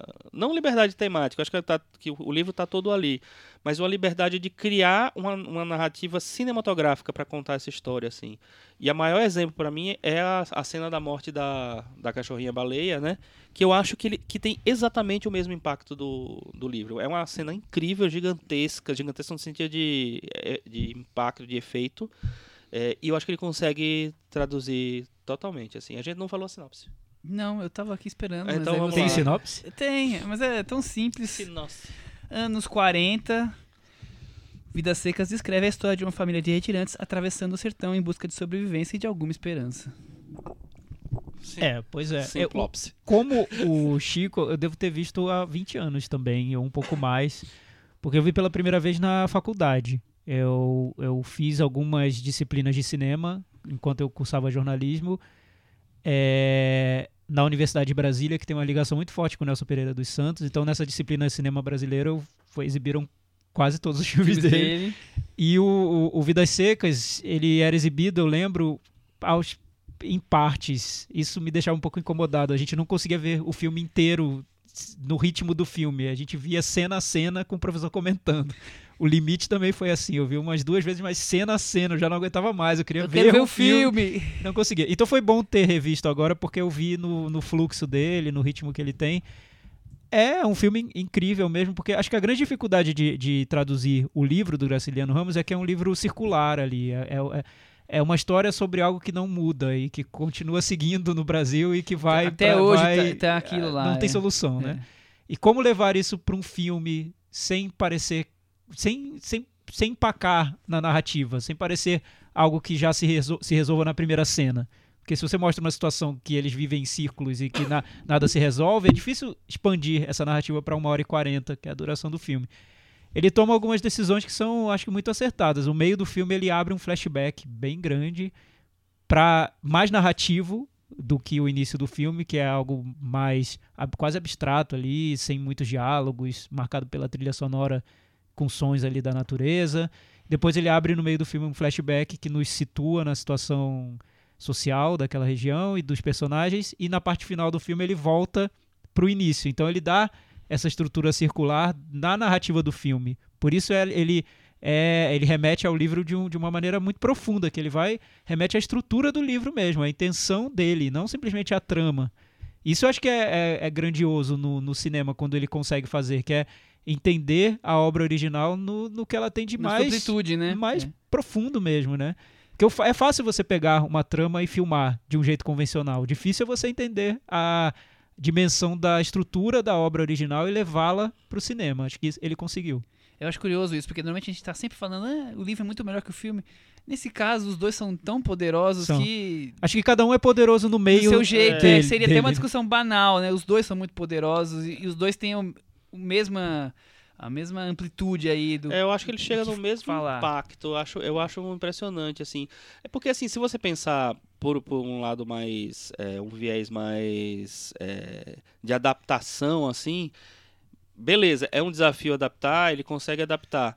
Mas e dá personalidade própria pro filme? Eu acho que ele dá. É, tudo é muito cinematográfico no- na, na- na narrativa, né? A, a- só o, o cenário do sertão, do, sabe, da, da caatinga, do, da seca tal, isso é muito visual, né? É, então, quando você lê o livro, eu li também na adolescência e tal, é, na escola, né? Você imagina aquilo ali, tudo assim. E eu, mas eu acho que o filme ele consegue realmente assim é, encontrar o, o tom certo para contar aquela história. Uma coisa que eu fiquei muito impressionado dessa vez, foi impressionado assim, mas na verdade me fez me, me fez despertar. A última coisa que tem no filme, né, os, os personagens caminhando na estrada e aparece 1942. É, e é interessante, eu fiquei pensando assim, não, 1942, se eu não me engano, é o ano lá da grande seca do Nordeste. Teve uma grande seca em 1942 realmente, assim. O, fi, o livro, ele é escrito em Anterior a isso, 1937 é. e ele é publicado em 1938.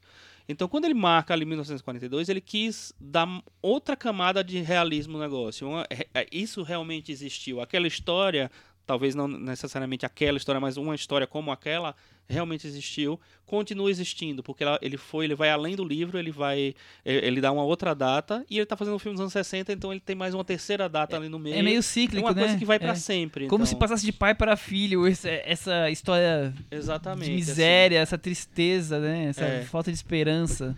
E aí eu, eu fiz uma relação assim com a, a cena que eu acho muito boa, que é o, o- a criança mais velha, né, que, que- o, o menino mais velho, como é, o personagem é esse, não, não tem nome, né? Ele pergunta pra mãe o que é, a mãe chamando o inferno, tal. Ele pergunta o que é, o que é o inferno e a mãe, ah, deixa pra lá, menino, vai não sei o que lá, vai ca- catar coquinho e tal. E ele vai, ele fica com aquilo na cabeça e aí ele começa a olhar em volta, ela fala que é inverno, inferno, um lugar ruim, o espeto quente. E aí ele vai e fica olhando, começa a olhar, pega a baleia no braço, né? E vai ficar olhando para as coisas, vê a seca, vê as coisas, ok? e aí ele diz, nossa, inferno, lugar ruim, espeto quente. Ou seja, ele tá vivendo Eu tô vivendo o ali, inferno. é, Então, sabe, tem uma, um, um, um raciocínio assim genial de narrativa. É, não, eu acho- total. acho E- incrível. E aquela e essa coisa. cena, pra mim, é, é muito poderosa, do Aham. menino repetindo várias vezes inferno, inferno, Exatamente. inferno, e aí aquilo vai. é, Martelando, né? martelando a, a nossa cabeça. É. A outra cena é do. é, que eu acho muito marcante, de, pensando em atuação, é a do casal fazendo planos pro, Ah, ah. pro, pra vida deles. né? Total, Agora cara. a gente vai ter uma cama melhor de Um- couro um e, teto e uma e- cama de couro é o, é o sonho maior da, do de seu vida, Tomás. né? É, e fica um falando Pra viver, pra viver que nem gente. e Isso, fica um é falando incrível. por cima do outro É. e de uma maneira bem teatral mesmo no filme, que é um registro totalmente diferente do naturalismo que você espera, né? Exatamente. Porque é. imagina, de um filme hoje que você do cinema brasileiro que você vai falar sobre o sertão, a gente já espera aquela atuação naturalista. Fátima Toledo entra no set, e Aham. ensina a pessoa a ser super realista. Não, o Nelson Pereira dos Santos não, não buscava isso nas atuações. As atuações são bem marcadas, são quase Bresson, né? Aquela coisa anti-atuação. Você não tá atuando, você tá agora você tá declamando, agora você tá repetindo uma É palavra. É, É mas, outra é- coisa. Mas é engraçado que às vezes isso ca- causa um certo afastamento, assim, eu acho que nesse filme o efeito é contrário, assim, você se aproxima muito do personagem, você entende muito o personagem. Além da, da, da, da coisa mais... A pureza, a ignorância, a É. ignorância de educação mesmo. Eu, mas eu né? falo assim que quando você cria essa, essa interpretação menos naturalista, muitas vezes você, você, você percebe muito uma pessoa atuando. Nessa você percebe, mas você não, você não abandona o personagem. Você não, você não deixa de viver, de estar junto com, com o personagem naquela ambientação. É, eu acho isso incrível. Acho Mas, mas sabe o que eu acho, Chico? Vendo agora pela, pela segunda, sei lá quantas vezes exibiram lá na, na aula que eu fiz, acho que foram várias de- aos, aos pedaços, mas é, eu acho que isso acontece, isso que você falou, é, a gente acredita mesmo na, naquelas pessoas, naqueles personagens, porque você tem essa camada da interpretação mais é, teatral, distanciada, mas os atores trazem uma verdade que estão acima de, tá acima de tudo, né? Exatamente. parece- Você olha para aqueles atores e fala, eles são, Aquelas eles estão parecem documentário, Exato, né? eles Assim, são de pessoas da região. Tão, é, de tão É. bem narradas e É vividas que parece que no documentário. É engraçado que assim a minha memória do filme era muito mu- muito da trama, muito do, do- da adaptação. Eu lembro que a cena da baleia tinha me impressionado muito, mas assim a minha memória do filme não tinha tantos detalhes. E uma delas, e, para mim ficou com o passar do tempo que não eram boas atuações, eram atuações loca é, enfim, que funcionavam ali, que tinha uma ambientação que não era o foco dele as atuações. Mas eu achei muito boas as atuações, principalmente a da atriz, que chama Maria Ribeiro, por sinal, não, é, não é a Maria Ribeiro. Ribeiro do Como Nossos Pais, mas é, ela tá lá, é uma atriz baiana, fez, depois ela fez vários filmes, inclusive do Nelson Pereira dos Santos. É, e eu achei fantásticas as atuações, eu achei muito complexas, eu achei muito, sabe, a, a, a pontuação da atuação, assim, ela tem, ela, ela deixa uma, uma é, Uma sensação de verdade, de assim, verdade, dali, não de exatamente, atuação, assim, né? é- eu acho incrível, assim, e ao mesmo tempo é uma atuação encenada, é uma, é uma, uma tá marcado ali muito, muito claramente que assim estou fazendo uma atuação, mas ao mesmo tempo ela fu- funciona muito bem. Isso, isso me, admi é, me admirou, me causou admiração É, incrível. outra coisa filme. que é um filme tão político e sem um discurso, sem um preparo. Ele é político pela, pela mostrar, olha só como é que é a vida social aqui, ó. É, Né? tá Então é muito mais-. Não tem um discurso. não- o- o- os fatos e as a- situações dos personagens falam por si, né? Sobre a, Uhum. A aridez da, da realidade. Cris, e Vidas Secas? O que você tem a comentar? Eu acho que assim, são, são tão. São poucos diálogos, então você vê a força do- dos, dos, dia- dos diálogos que existem, né? Porque vocês falaram aqui de frases que também pra mim são as mais marcantes. A, a definição de inferno, a hora que eles começam a fazer planos, a tal cama de couro. E, é- e é isso que fica, porque são, é, é- é uma coisa bem contemplativa em vários momentos. Então, os diálogos que estão ali tão, tão muito, são muito fortes, são todos muito fortes pra mim. E eu- o Chico tava falando que pra mim a atuação de Oscar é da baleia, gente. É. É demais. A É cena- aquela cena da baleia é incrível. Eu fiquei lembrando do, do, do Lance Hallstrom tentando fazer quatro vidas de cachorro e tendo que afogar cachorrinho. Eu falei, gente, o Nelson Pereira dos Anjos tirou uma atuação de Oscar da baleia. Você sabe que a baleia, ela fez. O filme passou em Cannes, o mesmo ano do Deus e o Diabo na Terra do Sol. Não ganhou, ele ganhou acho que um prêmio, prêmio de É, paralelo. Um prêmio da, Alguma da coisa assim, principal, é. não, não ganhou. Aquele Palm Dog, né? Não. É. Não existia ainda. Palm Palm Dog. Dog pra baleia, Não, gente. total. É incrível. A cena é muito forte. Então. a reação dos meninos. E disse que a, a baleia fez tanto sucesso no filme que eu- o Nelson Pereira foi obrigado a levar a cachorra pra Cannes. Por- porque as pessoas ficavam pedindo a baleia, assim, e ele levou a cachorra para foi uma fez o maior, eu não sei se foi no ano seguinte ou se foi no mesmo ano, e tal, mas foi fez, foi muito muito é, abraçada a baleia por todo mundo. E realmente é incrível. É a grande personagem do filme, Ah, do, do livro, já também, era, é, né? já- livro livro é já quando- era. Quando ela É, morre, ela não tá de chorar. Eu acho é incrível essa coisa como ele, como o Graciliano já coloca, na verdade, que a, a baleia é o ser humano ali. Ela, ela é o personagem humanizado, ela é o. Enquanto todo mundo é meio que animalizado, né? Os, os seres, os, os personagens humanos mesmo são animalizados porque eles vivem aquela situação, porque os meninos não têm nem direito a um nome no filme, né? O, então, é- a- tudo é jogado meio o- baleia. O pai é assim. tratado pelo, sei lá, o coronel, o dono lá como, como uma coisa qualquer, né? Tudo a seu serviço, como animais ali à sua volta, né? Exatamente, assim. E a, E- a cachorrinha... Ela, ela é incrível. E, a- assim, eu, eu não conseguia imaginar em como se transformar a cena da morte da baleia no livro, que é incrível, fantástica, numa cena em, em cinema. E o Nelson Pereira, ele, fez um negócio maravilhoso. Fez um negócio maravilhoso. Aquela cena dá vontade de ver. Eu revi. Eu, eu fiquei, vi, assisti o filme, depois fui ver a, a baleia mais umas, uma ou duas vezes.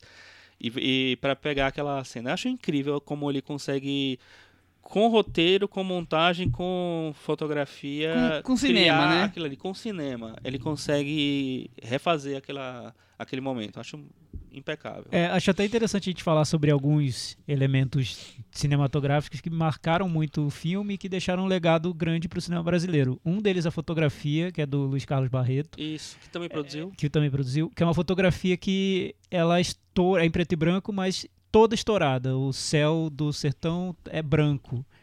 É, e isso foi uma, uma provocou uma influência no cinema brasileiro incalculável, que a gente vê hoje, por exemplo, numa série como essa que está sendo exibida na Globo, Onde Nascem os Fortes, com a, com a fotografia do Walter Carvalho, é, que é toda estourada. A série é no sertão e o céu tá, é óbvia a referência ao Vidas Secas, porque foi um filme que ousou muito nessa, nessa questão da O fotografia. cinema Aspininho Urubus também. Também, vários. muito, É, assim. é impressionante. Tu- é. tudo que se Blues, passa no sertão é, é, é, é inevitável passar por vidas secas. Pelo menos como para mostrar que você conhece, que você sabe que aquilo foi feito. Porque foi muito ousado a maneira como ele fez. E acho que o Festival de Cannes re- é, reagiu a esse impacto primário da imagem estourada na tela. E que Uhum. lugar é esse? Parece um, um outro planeta, parece um mundo di- diferente. Esse é, um, esse é um legado muito importante do filme. O outro é a trilha sonora, porque isso É o, marcante, o, pró- o né? próprio Nelson Pereira dos Santos falou que ele foi pro sertão fazer o filme, acho que foi em Alagoas que ele foi, que ele Foi. foi filmado, e ele captou vários sons ambi- do ambiente, inclusive um do carro de boi. Nossa. E na hora de concluir o filme, ele levou o filme pronto e acho que foi o Herbert Richards das dublagens lá que, que produziu. E ele falou: Olha, agora então vamos colocar a orquestra no seu filme, porque todos os filmes têm a trilha da orquestra. Tinha profissionais pagos para fazer trilhas e tudo. Tá. Aí o Nelson Pereira dos Santos disse: Olha, eu acho que não vou colocar orquestra nesse filme, eu vou usar os sons da região. Disseram: Você tá louco, ninguém faz isso, não, não existe. Ele: Não, vamos testar e vamos ver o que acontece. E o filme abre com esse som do carro de boi que ficou É. muito marcante pro, pro cinema brasileiro. Foi uma ousadia do, do Nelson Pereira dos Santos enorme. Eu não sei como alguém permitiu, mas que ele conseguiu e que marcou de um jeito. Eu não imagino o filme de outra maneira, com outra trilha. Eu não imagino o filme com a trilha orquestrada. Ah, não, de jeito nenhum. Porque essa sensação até de, de aprisionamento nosso dentro daquele filme, a trilha provoca, né? É uma trilha quase de, de, de suspense mesmo. É, não, é assim, e, e durante. eu- in- inclusive ontem, quando eu, eu revendo o filme, eu tive que abaixar o volume porque era tão alto e tão incômodo, né? Aquele, aquele som da trilha. Que eu disse, meu Deus, as pessoas aqui vão bater aqui. disse, meu filho, o que é que é isso, né? Sai daí. E aí, eu, eu acho sensacional, assim. É, é engraçado que no começo do, do coisa, eu disse, nossa, que, que, de que som é esse que ele tá fazendo? E aí, quando aparece mais pra frente o carro de boi, aí, nossa, é exatamente isso. E carro de boi, apesar de não ser exatamente um sertanejo, mas, assim, carro de boi eu peguei muito, ouvi muito durante a minha infância, assim, voltou toda uma memória ali, porque tem aquela coisa do, do, do ranger, assim, que é muito característico do carro de boi. O que, acho, o que o, enfim. eu acho que também a trilha acaba captando e o filme todo consegue captar é muito essa sensação da agonia de você não conseguir sair do- de uma situação que parece que está predestinada E- socialmente Esse é para o você. ponto. Eu acho que o filme não começa e termina à toa com eles caminhando, como se fosse assim, sempre em busca, né? E vivendo um, um círculo vicioso, que tá sempre vivendo alguma coisa, mas sempre caminhando em busca de uma esperança que nunca é, enfim, concebida, né? Tá sempre buscando e sempre vivendo em torno da miséria e da, e da toda a dificuldade social que eles enfrentam ali. E é uma vida em círculos, né? De das piores coisas possíveis, do inferno, como o mesmo menino acaba. E, e o filme enxergando. poderia ter sido mais, é, não digo convencional. É, quando você adapta, poderia ser. poderia, porque quando você adapta uma obra que já é, já é muito elogiada, uma obra da literatura, a tendência geral é fazer filmes muito quase subservientes, né? Exatamente. Quase inferiores, que, que vão exaltar a obra. E eu acho que ele não faz isso. Ele faz um filme que é que talvez a intenção tenha sido provocar a aflição que o livro provoca em quem embarcou nele. Porque eu, que quando terminei de ler o livro, a minha sensação era de tristeza, né? sem fundo. Você E- fala, gente, E o filme não tem também. saída, né? Nossa, eu, eu acabei o filme arrasado. e o filme, agora. sim, é exato.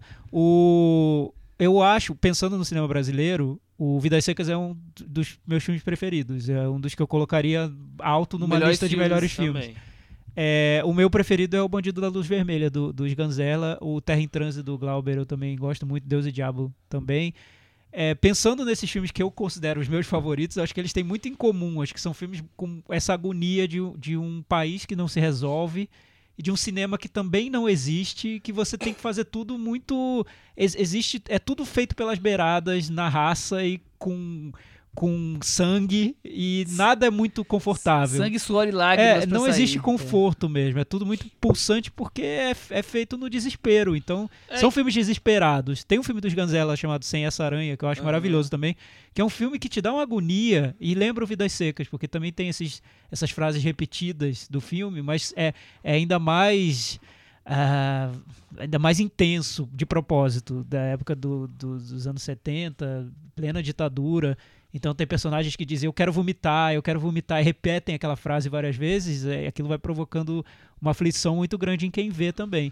Eu acho que o Vidas Secas abre um pouco essa, essa tradição do cinema É, brasileiro. isso que eu ia falar. O Vidas Secas, ele meio que. é, sei lá, eu acho que ele, ele- essa- toda a revolução que ele traz, porque ele traz realmente, assim, porque ele meio que antecipa ou inaugura a, a, novela, a novela vaga. É, o cinema, Cinema novo, novo. brasileiro.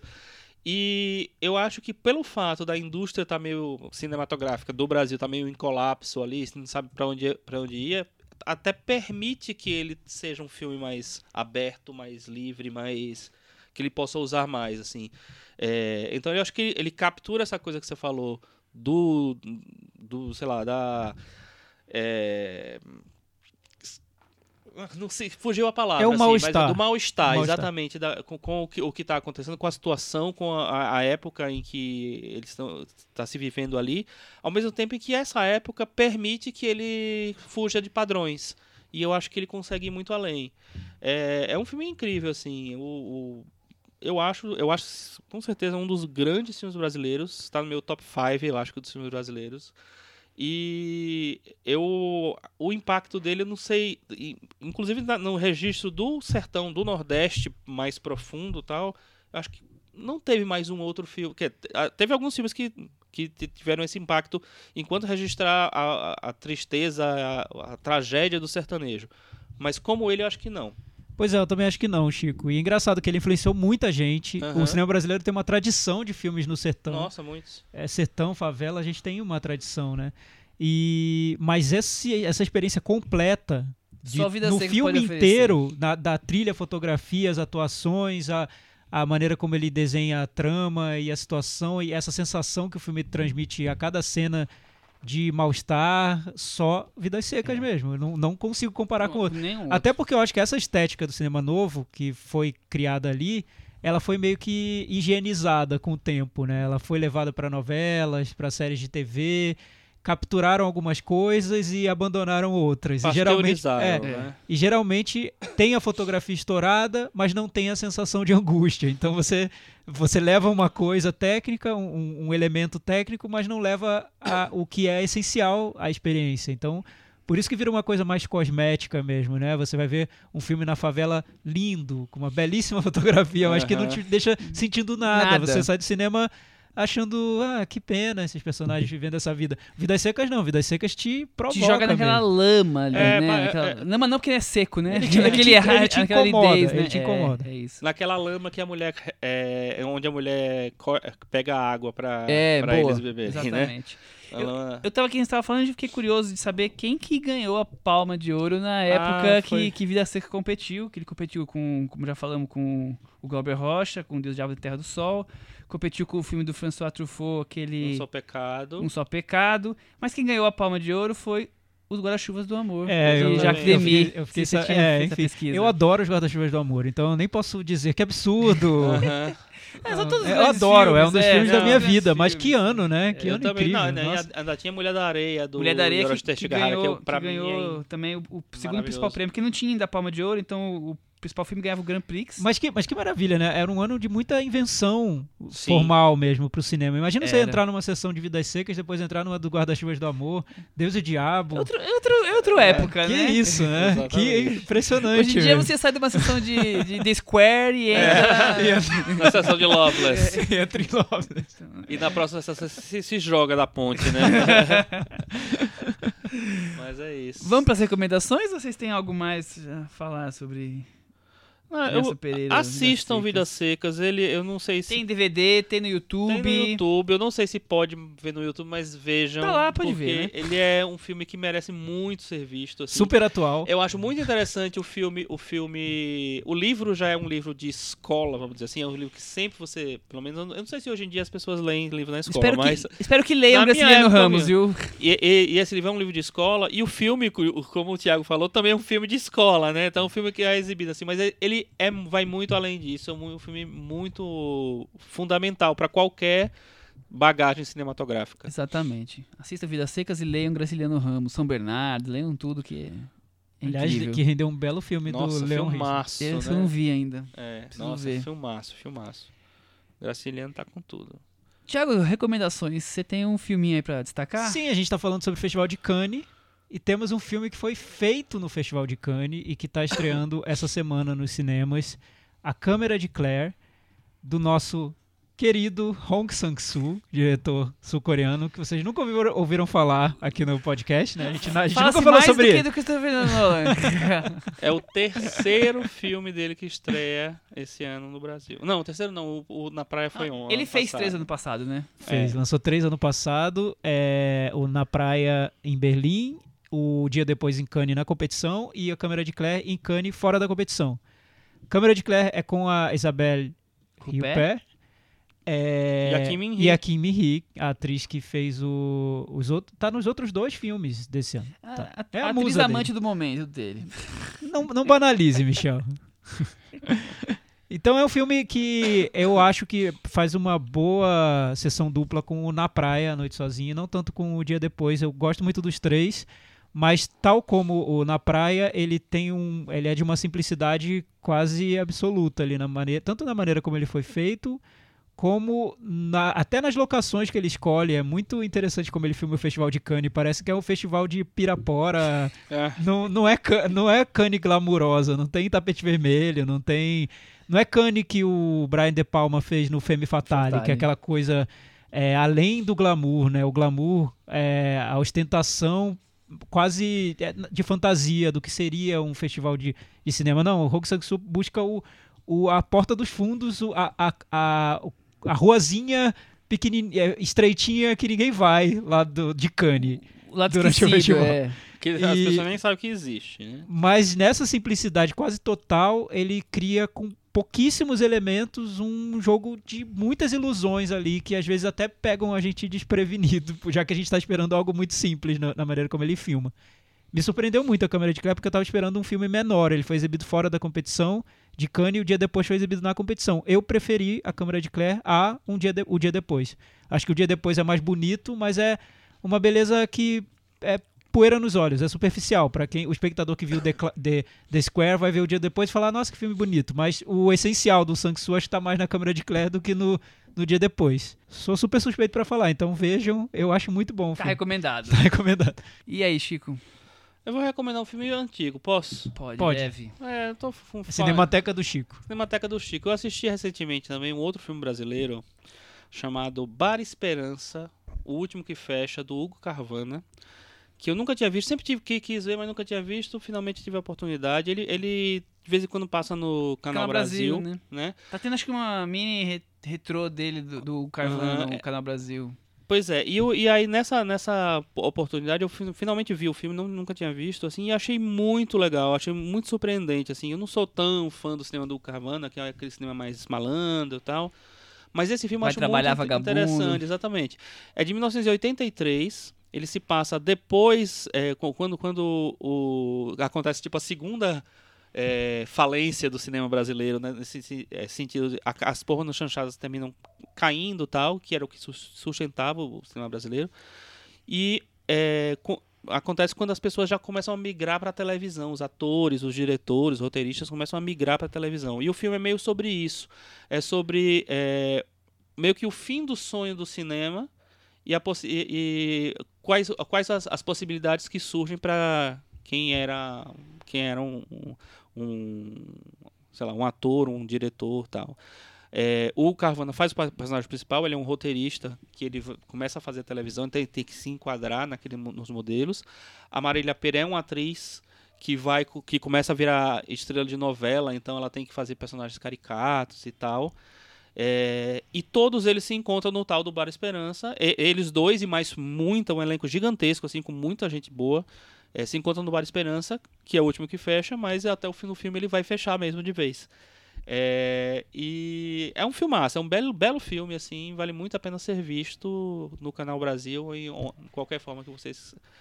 É, de qualquer forma que você- vocês consigam. Pô, Muito Chico, bem. bem. legal você falar isso do, do filme de uma época que também não deu certo no cinema brasileiro, né? E a gente fal tava falando antes dessa história da Vera Cruz Aham. ruindo. Eu acho, observando o cinema brasileiro e tentando entender como tudo aconteceu, eu acho que o cinema brasileiro é um projeto que não deu certo e que às vezes parecia que ia dar certo e depois não deu. E eu acho que os filmes, os melhores filmes que a gente tem na nossa história são os de quando não deu certo e são filmes que tentam sobreviver. Porque é o Brasil, além de ser o cinema que não deu certo, é um país também que não deu certo e que não vai dando certo várias vezes, né? E que tem lapsos de, de, de esperança que depois acabam. Sempre naufragando. Então, né? acho que a gente tem os filmes do- dos momentos em que parecia que tudo ia dar certo, as chanchadas, o, a Vera Cruz, a retomada, né? Você tem o Cidade de Deus. Mas acho que os filmes que retratam o Brasil e que são os mais fortes e são os filmes do- dessa agonia, do mal-estar de mostrar um país que não funciona. Agonizante, né? É, eu, eu, eu tenho pensado muito nisso. Os filmes, meus filmes preferidos do Brasil são esses filmes meio bastardos mesmo, que saíram, não sabemos nem como, mas estão aí. Enfim, é isso. Eu E também vou, des- vou destacar um filme que estreou essa semana chamado Uma Escala em Paris, do Nathan Silver. Eu acho curioso, ele faz um folhetim meio cinema, drama levemente erótico, mas bem timidamente erótico dos anos 70, assim, no mundo de hoje.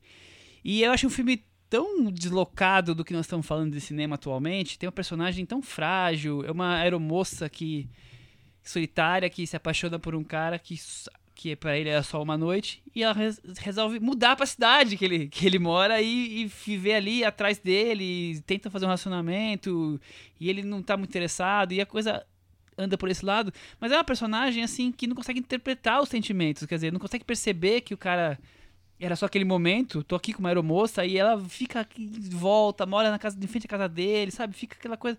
Então é uma personagem de- eh, feminina muito longe dessa coisa da mulher forte. Ela é uma, uma mulher frágil de sentimentos. Então eu acho curioso que tem espaço pro cinema pra tudo, né? Tem espaço pra um, um filme que fale tanto com os anos 70 numa linguagem e também fale tanto com um tipo caricato feminino que as mídias tanto pregaram e hoje em dia tá tão distante do como tenta se pregar, mas tá ali representado. Então, uma escala em Paris, até porque ela é uma aeromoça, então é- era uma, era uma escala que ela tava fazendo em Paris. Recomendação da semana que tá nos cinemas. Muito bem. É, não tem gasolina, não tem coisa no supermercado, mas tem cinema na varanda. É isso aí. Semana que vem tem mais. É isso aí. Até semana que vem. Tchau.